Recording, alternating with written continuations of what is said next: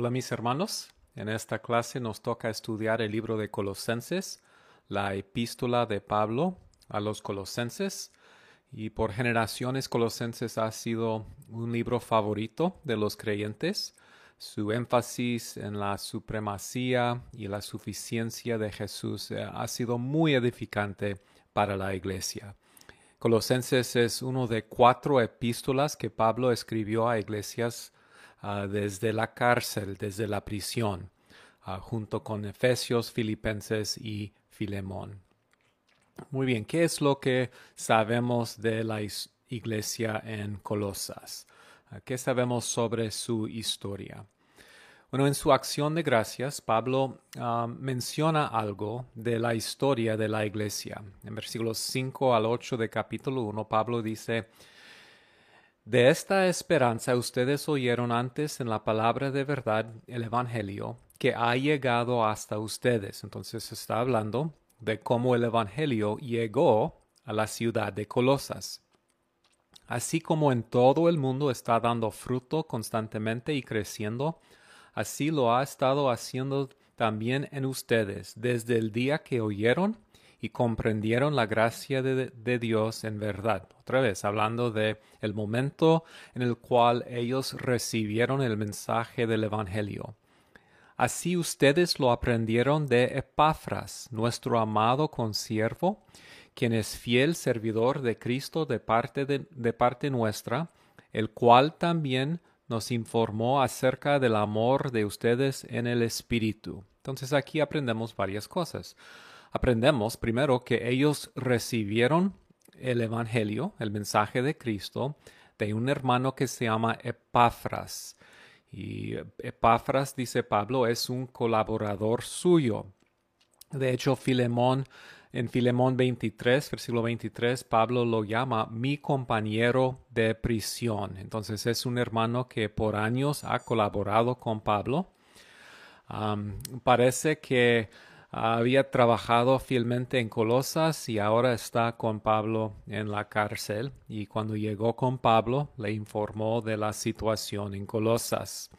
Uh, Colosenses 4.12 indica que Epafras es uh, de Colosas. Dice Epafras que es uno de ustedes. Entonces Epafras es de la ciudad de Colosas. Okay, ¿Cuándo fue fundada la iglesia? Bueno, según el libro de, Colos, ah, de Hechos, a Pablo pasó casi tres años durante su tercer viaje misionero en Éfeso. Y durante ese tiempo, según Hechos 19:10, todos los que vivían en Asia oyeron la palabra del Señor, tanto judíos como griegos. Entonces, durante su tiempo en Éfeso, cuando Pablo estaba fundando la iglesia ahí en Éfeso y predicando el Evangelio y haciendo discípulos, el Evangelio se extendió por toda la provincia de Asia. Entonces es posible que uh, Epafras, viniendo de Colosas, llegó a, Éfeso durante ese tiempo, conoció a Pablo, se convirtió a Cristo y en un, momento después salió de Éfeso, y regresó a su propia ciudad de Colosas y allí um, presentó el Evangelio a, las personas en Colosas y así se estableció la iglesia. ¿Qué sabemos sobre la relación entre Pablo y los colosenses? Bueno, otra vez Pablo está escribiendo desde la cárcel, probablemente desde Roma, pero parece que Pablo eh, no había conocido a los colosenses, o sea que ellos nunca habían conocido a Pablo. Y digo eso porque el capítulo 2, versículo 1 dice, porque quiero que sepan qué gran lucha tengo por ustedes y por los que están en la Odisea y por todos los que no me han visto en persona. Entonces, parece que Pablo está diciendo en este versículo que ellos no lo habían conocido. Sin embargo, Pablo la considera una iglesia suya, una de sus iglesias. Y Pablo ah, también en el libro habla de sus planes futuros. Ah, su plan, según Filipenses, uh, Filemón 22, es visitar a Colosas.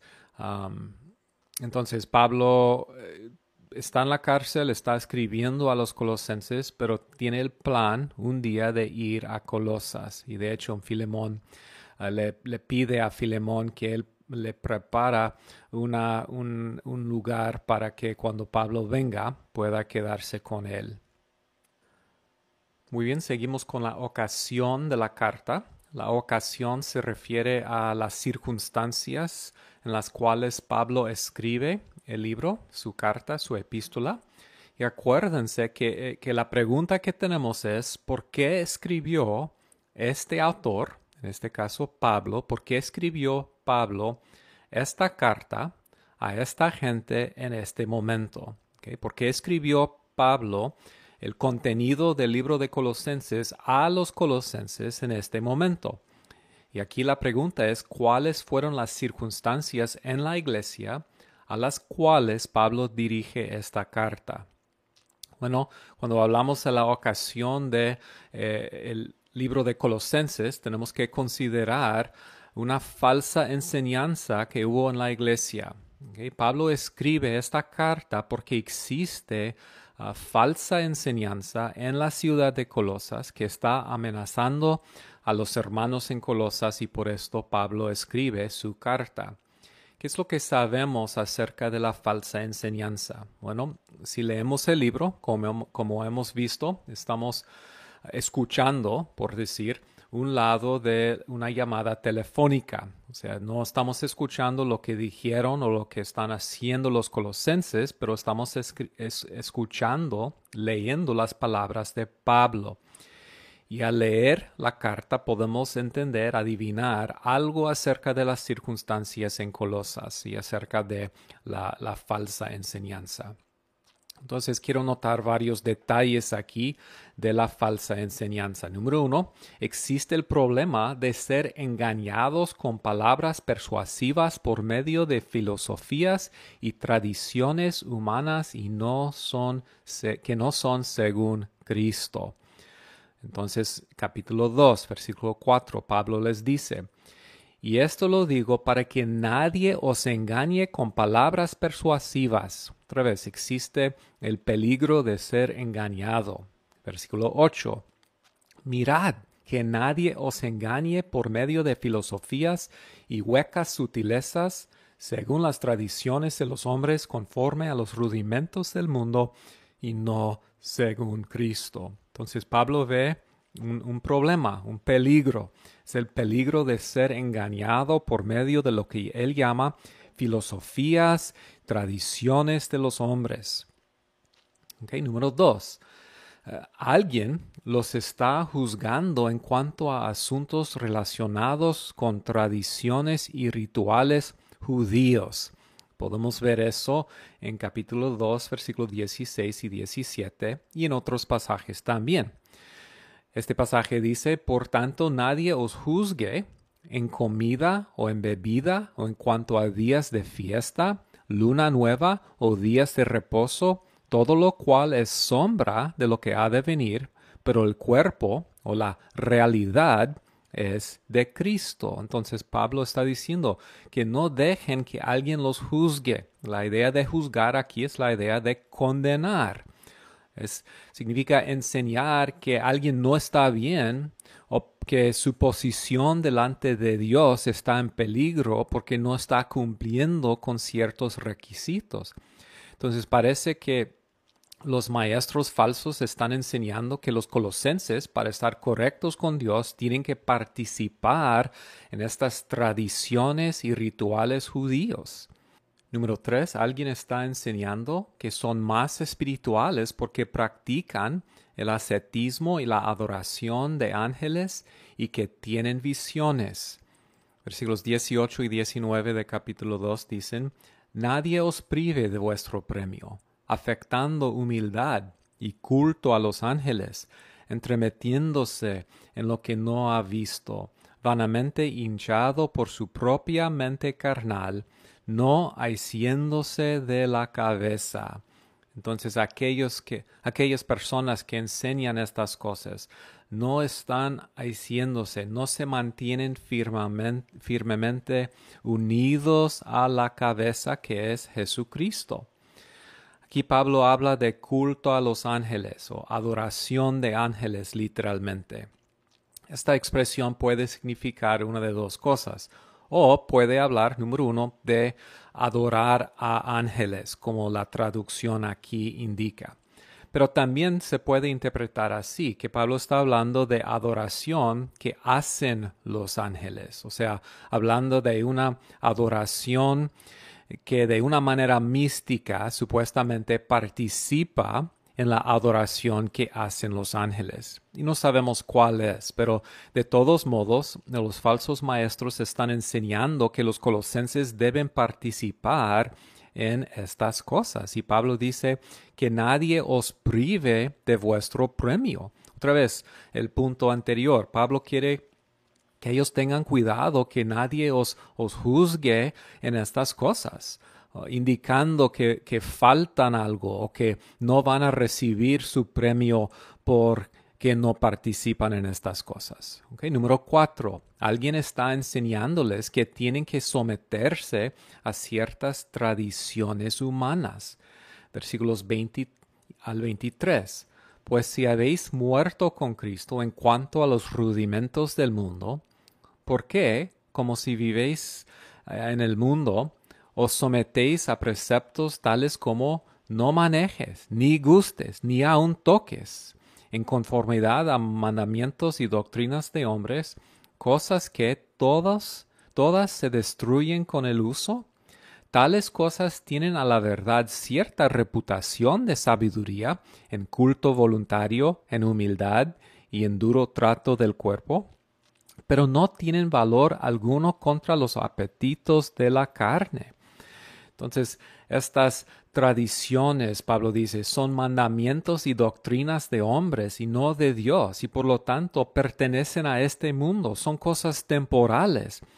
Pablo les está advirtiendo las, de las personas que vienen y dicen que hagan eso y que no hagan otra cosa, no manejes, ni gustes, ni aun toques, y están imponiendo sobre los colosenses ciertas, eh, ciertos reglamentos y reglas personales y diciendo que, mira, si ustedes no participan, si no se sometan a esas, estas reglas y estas tradiciones, no están bien.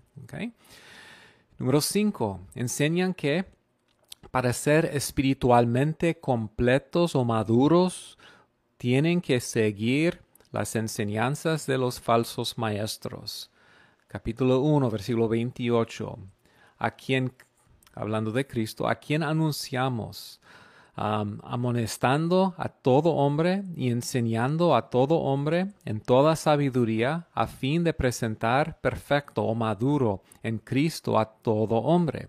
Versículo 10 capítulo 2. Vosotros estáis completos en Él, que es la cabeza de todo principado y potestad.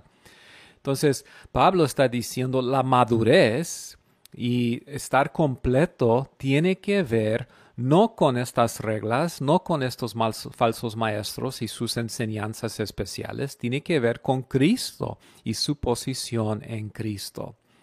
Entonces, ¿qué, sabemos acerca de la herejía de um, estos falsos maestros? Bueno, tenemos históricamente varias propuestas.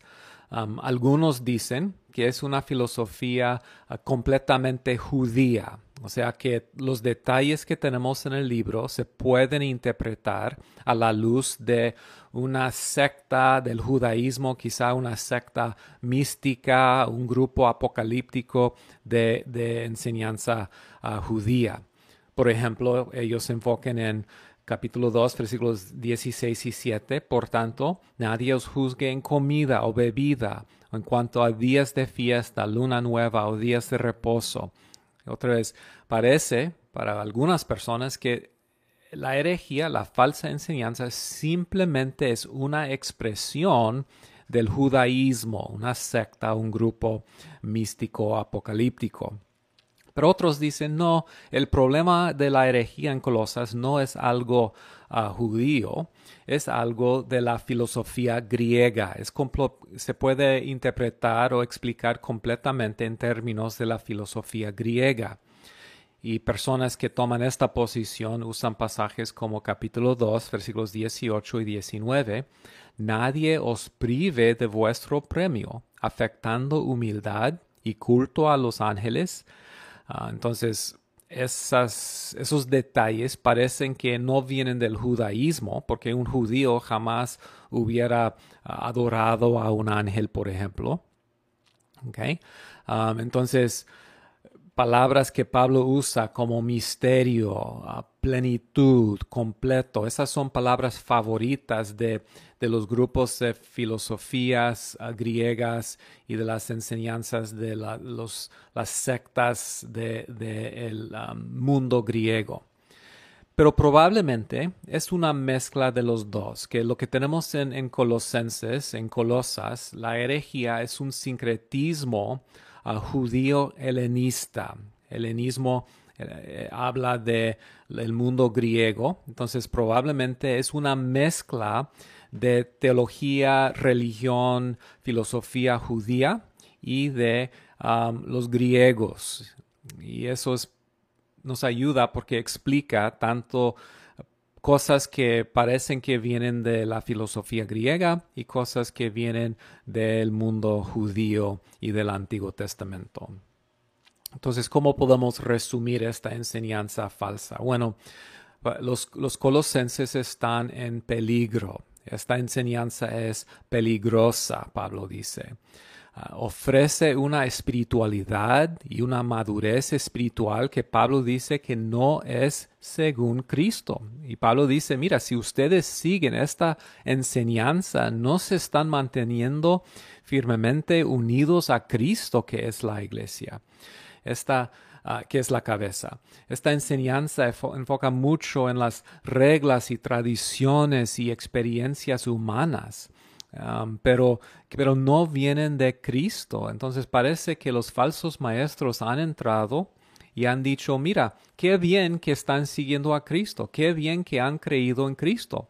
Pero si ustedes quieren seguir en su vida cristiana, su religión cristiana, ahora necesitan ir más allá de Cristo a algo más profundo, algo más avanzado, más allá de Cristo, más allá del Evangelio y están introduciendo tradiciones, filosofías, reglas y e ideas humanas que están poniendo en peligro a los colosenses. Muy bien, entonces, ¿cómo podemos entender la respuesta de Pablo a esta enseñanza? Entonces vamos a seguir con nuestra exposición de Colosenses buscando entender el mensaje de Pablo a los colosenses a la luz de esta enseñanza falsa. Muy bien, pues el mensaje básico de Colosenses es que Jesús es suficiente. Jesús es suficiente. El tema de Colosenses es la suficiencia de Jesús. Jesús es suficiente y en Él los colosenses están completos. No tienen que seguir a los falsos maestros, no, no tienen que ir tras una nueva enseñanza que ofrece la plenitud.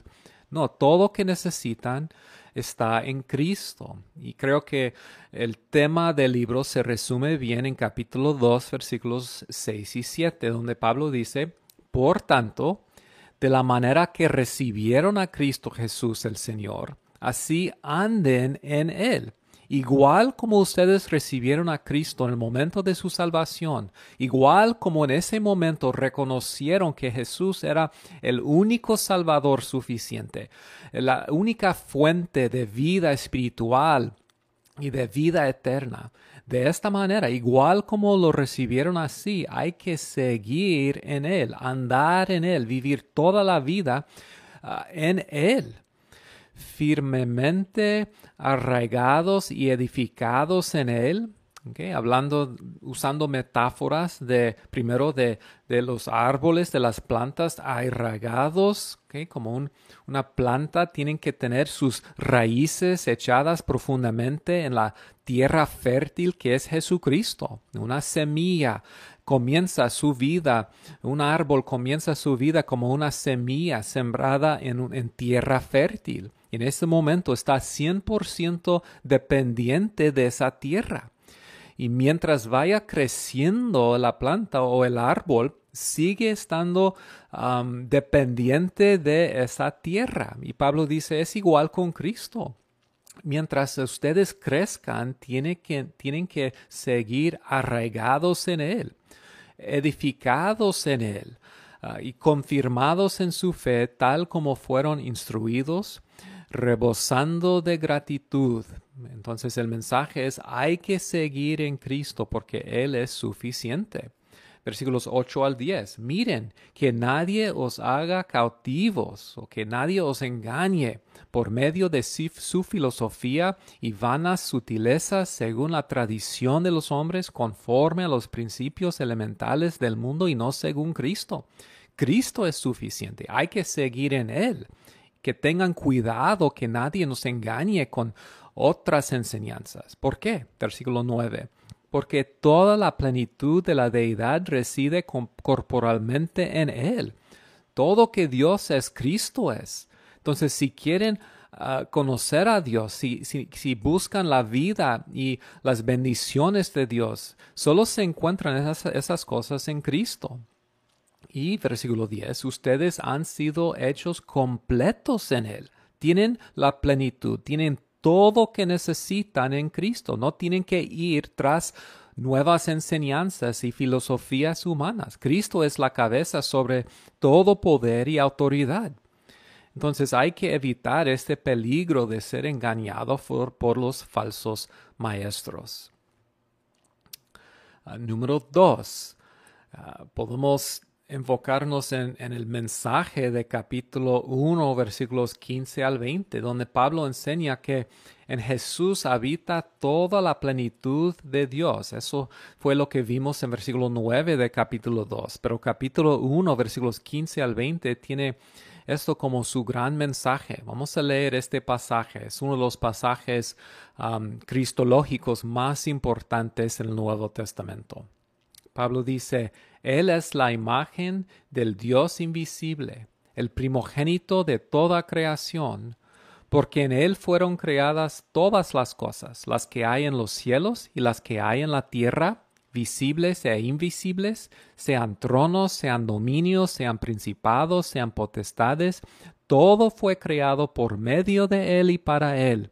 Y Él es antes de todas las cosas, y todas las cosas en Él subsisten y Él es la cabeza del cuerpo, que es la iglesia. Él es el que es el principio, el primogénito de entre los muertos, para que en todo, todo tenga la preeminencia. Por cuanto agradó al Padre que en Él habitase toda plenitud, y por medio de Él reconciliar consigo todas las cosas, así las que están en la tierra como las que están en los cielos, haciendo la paz mediante la sangre de su cruz. Hay varias, varias cosas aquí. Quiero hacer varias, varios comentarios acerca de este pasaje tan importante. Primero, quiero notar que es posible que este párrafo, este pasaje, fue un himno tradicional de la iglesia primitiva que Pablo ha introducido en su carta. Ah, parece que forma una unidad completa. Son ah, estrofas muy poéticas y es muy unido en su estructura. Entonces algunos comentaristas dicen que es posible que eh, este himno fue ah, introducido de otra parte. Pero otros dicen no, fue originalmente escrita por Pablo en este pasaje. Bueno, no sabemos. Lo que sabemos es que es inspirado por Dios porque está aquí en Colosenses. Ah, el mensaje del himno, y digo himno otra vez porque es muy poético, el mensaje del himno es la supremacía de Cristo en la creación y en la redención. Se divide naturalmente en dos secciones, versículos 15 al 17. El enfoque está en la supremacía de Jesús sobre el orden creado y la segunda mitad, versículos 18 al 20, habla de la supremacía de Jesús sobre la iglesia en la redención.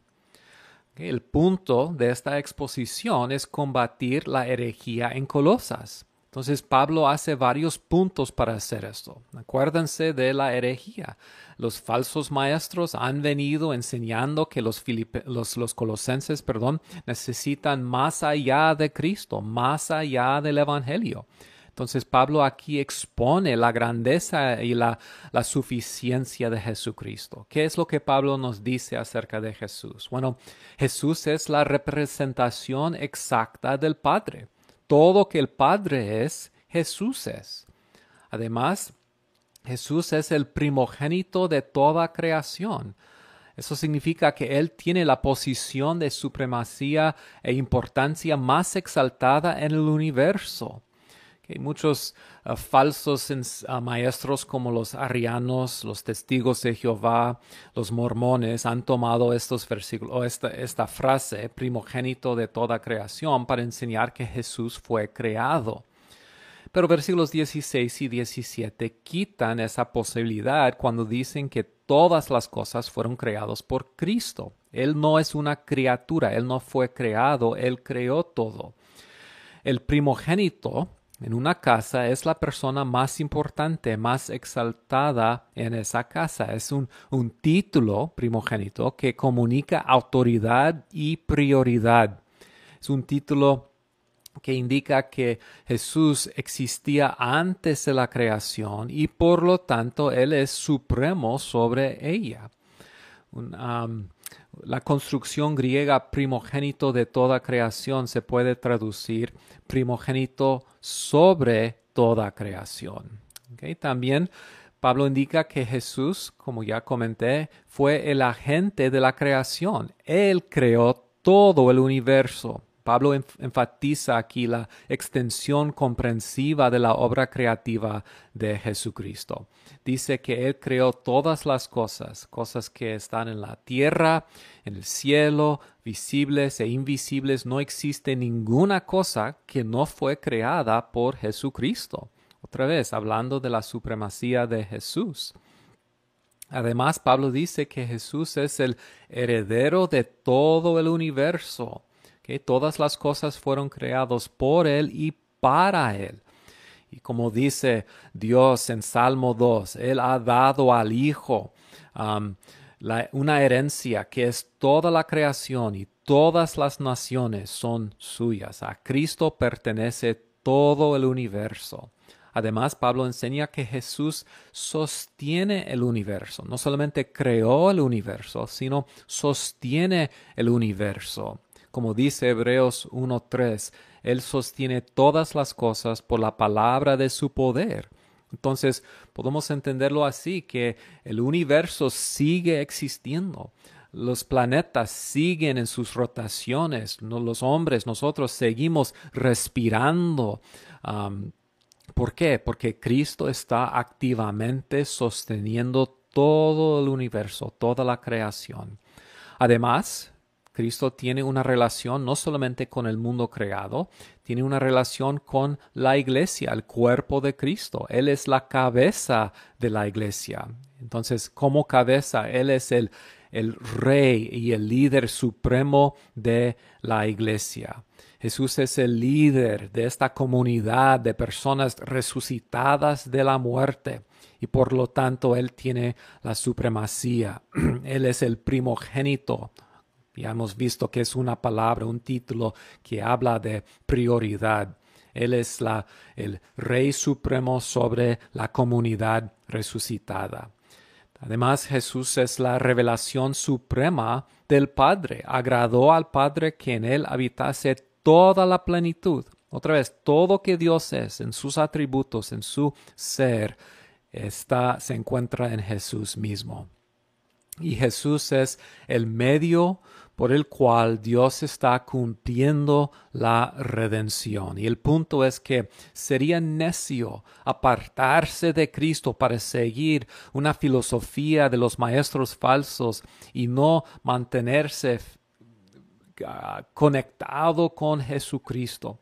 Los colosenses tienen en Cristo todo lo que necesitan y en Él están completos. No tienen que seguir algo más allá, buscar algo más allá o algo más avanzado. Cristo y el Evangelio son suficientes.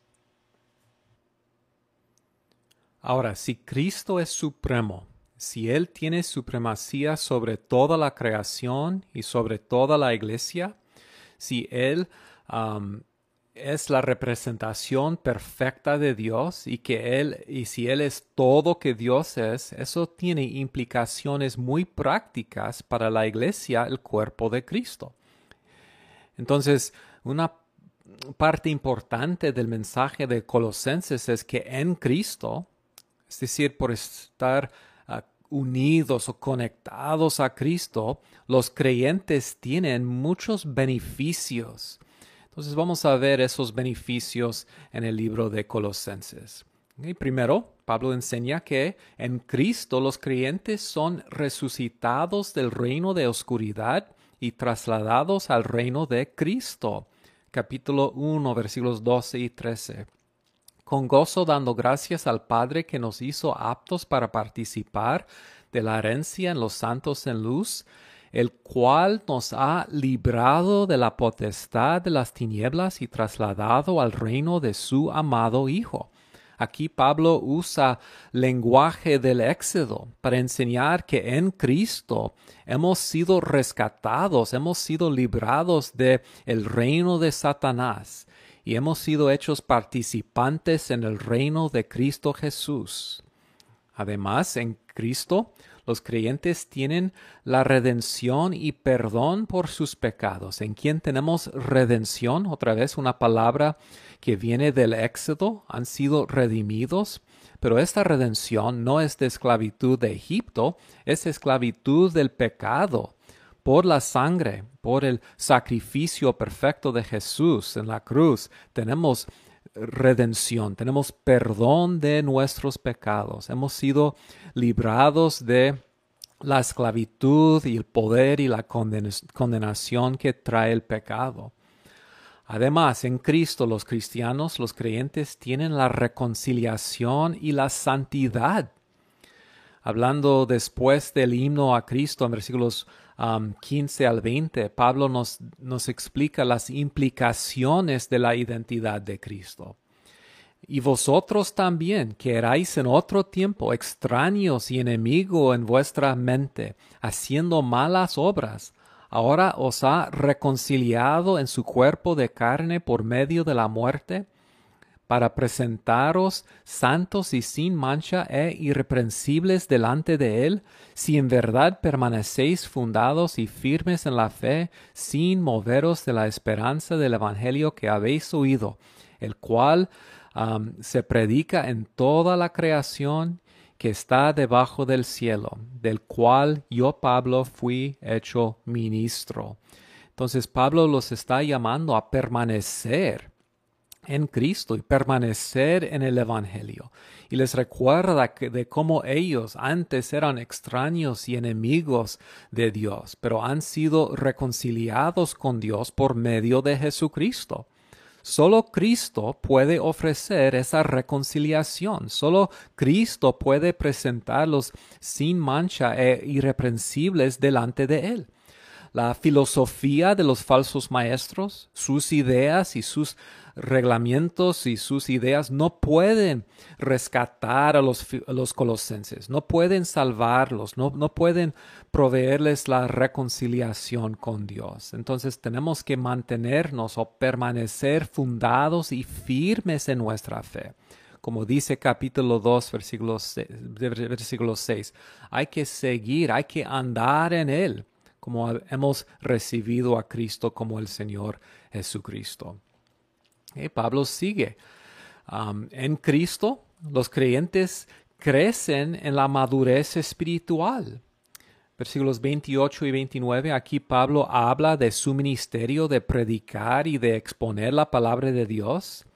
Y hablando de Cristo dice, ¿a quién? A Cristo anunciamos amonestando a todo hombre y enseñando a todo hombre en toda sabiduría.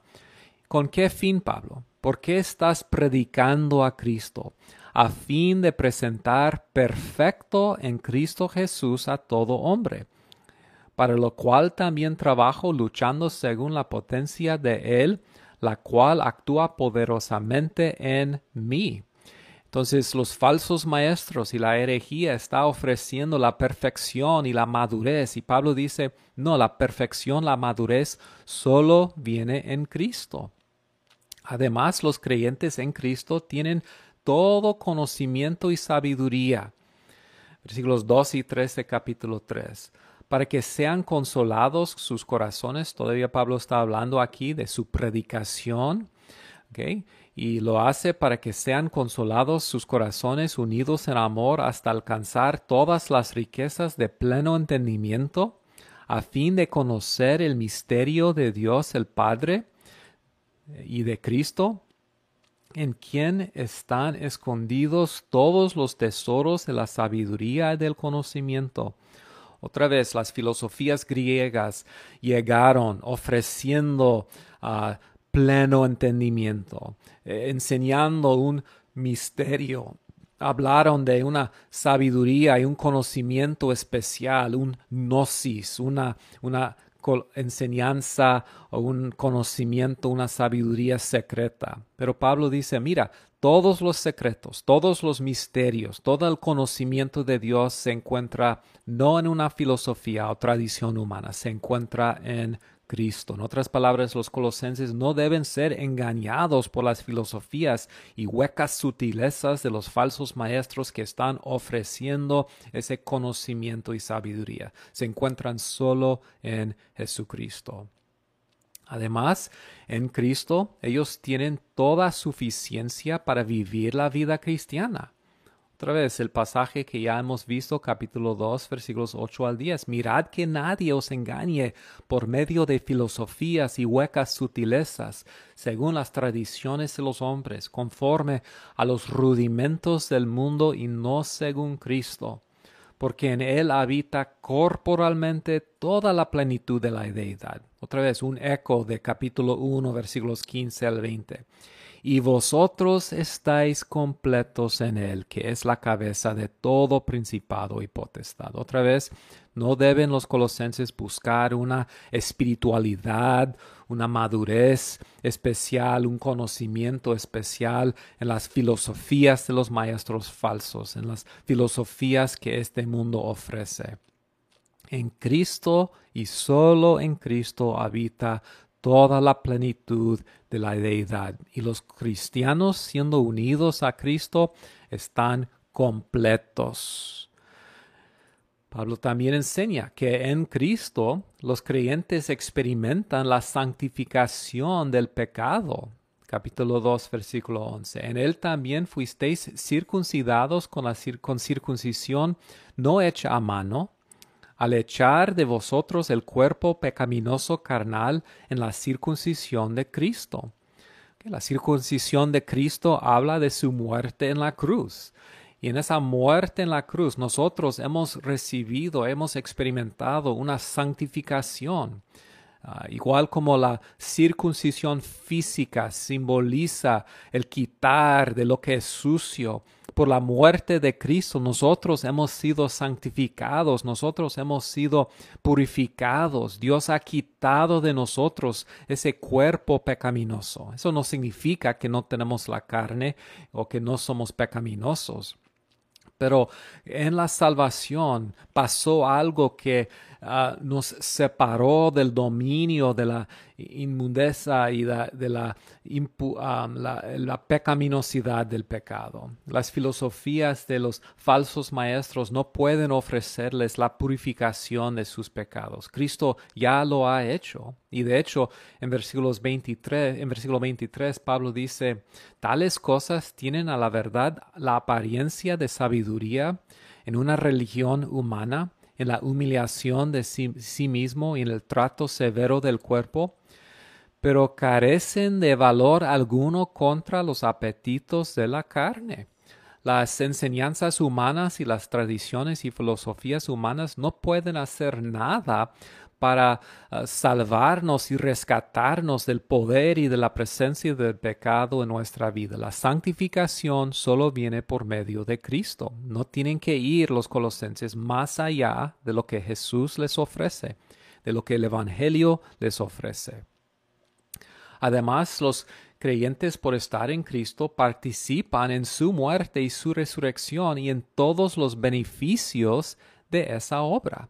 Versículos 12 al 14 de capítulo 2. Pablo dice que han sido unidos con Cristo y entonces están sepultados con Él en el bautismo. O sea, el bautismo simboliza esa unión con Cristo y esa participación en su muerte, en el cual fuisteis también resucitados con Él. Han participado en la muerte y en la resurrección de Jesucristo, mediante la fe en el poder de Dios que le levantó de los muertos. Y a vosotros, estando muertos en pecados y en la incircuncisión de vuestra carne, os dio vida juntamente con él, perdonándoos todos los pecados, anulando el acta de los decretos que había contra nosotros, que nos era contraria, quitándola de en medio y clavándola en la cruz. Dios ha tratado con todos los decretos, todas las toda la condenación que trae el pecado, ha quitado las demandas de la ley, clavándolas a la cruz y nos ha rescatado. ¿Por qué? Porque hemos participado en la muerte, la resurrección de Cristo. Tenemos una nueva vida, somos nuevos, nuevos hombres, nuevas personas en Cristo y así participamos en todos los beneficios de su obra salvadora. Y finalmente, Pablo enseña que los creyentes estando en Cristo tienen todo lo que necesitan para crecer.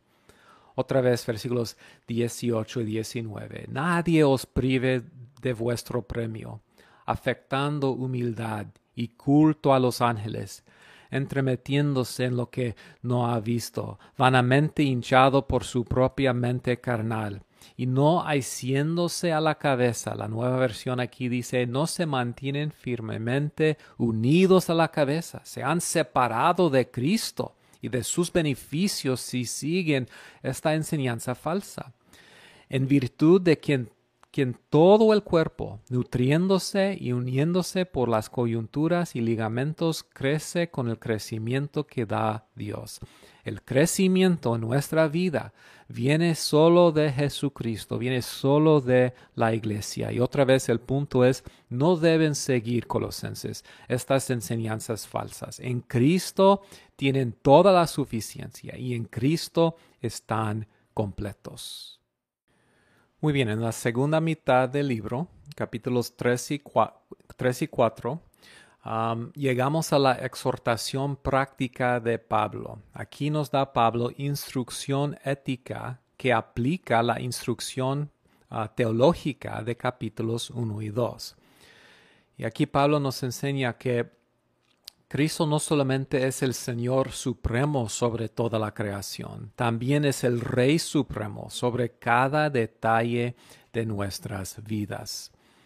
Y aquí esta instrucción es muy práctica y muy importante para la iglesia. ¿Qué significa vivir en la suficiencia de Jesucristo? Bueno, primero Pablo nos dice que ya que estamos en Cristo, debemos seguir las cosas que pertenecen a Él y a su vida en el cielo. Versículos 1 al 3 o al 4 de capítulo 3.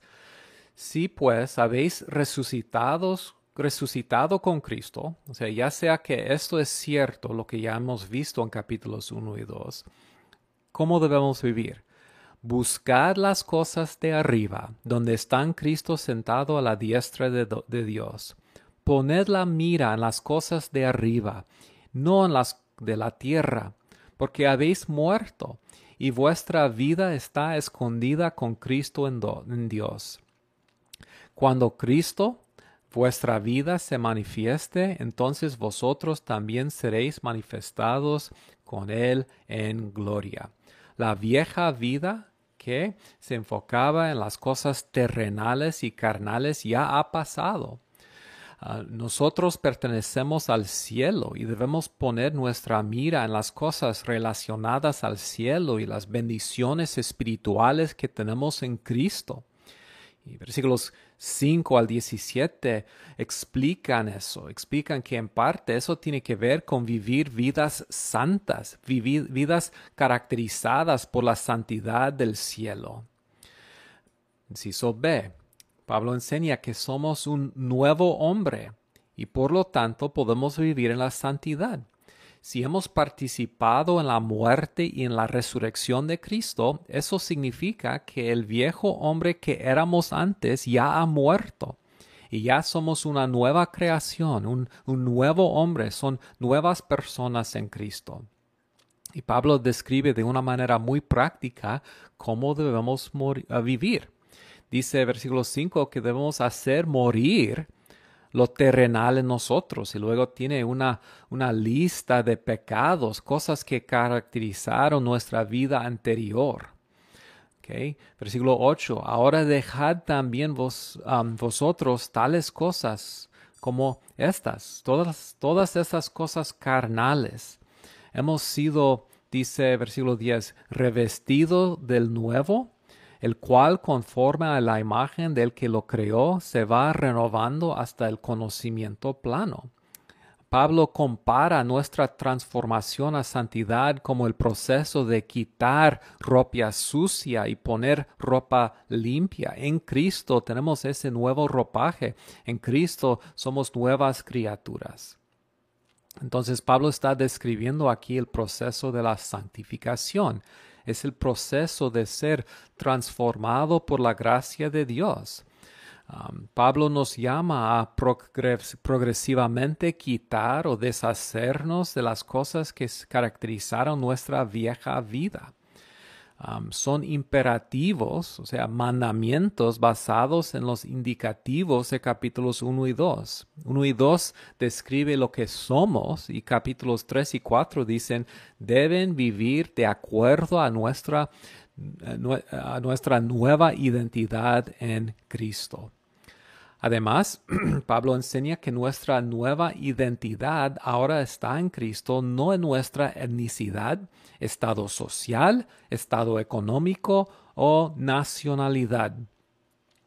En esta nueva naturaleza no hay griego, ni judío, circunciso ni incircunciso, culto ni inculto, esclavo ni libre, sino que Cristo es todo y está en todos tenemos una nueva identidad y esta nueva identidad se encuentra en Cristo.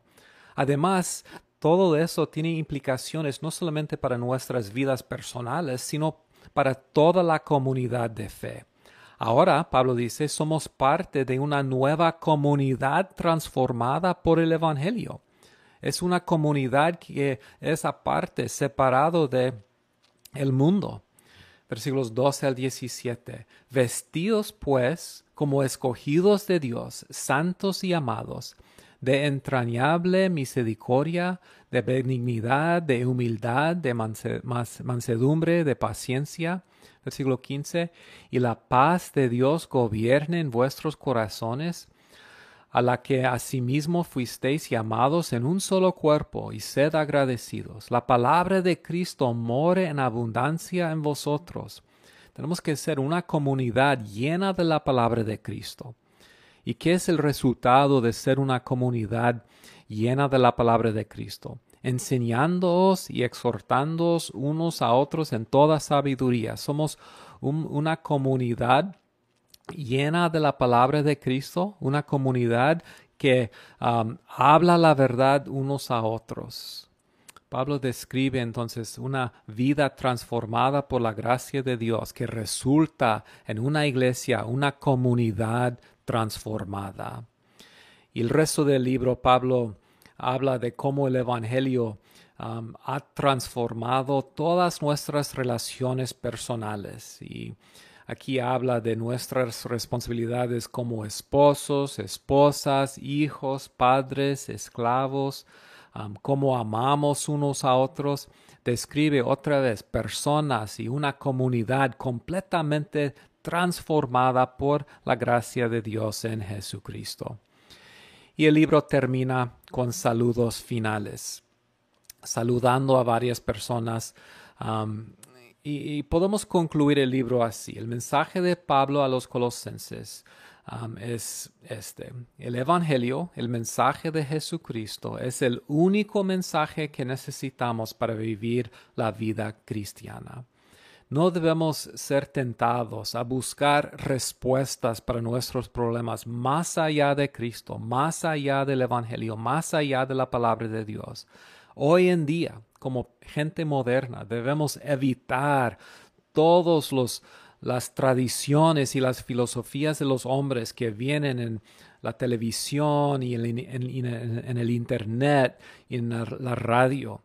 Cristo es suficiente y como pastores y como líderes de iglesia nuestra responsabilidad es predicar y enseñar la suficiencia de Jesucristo y la suficiencia del mensaje de su cruz a nuestra gente. Que Dios nos ayude.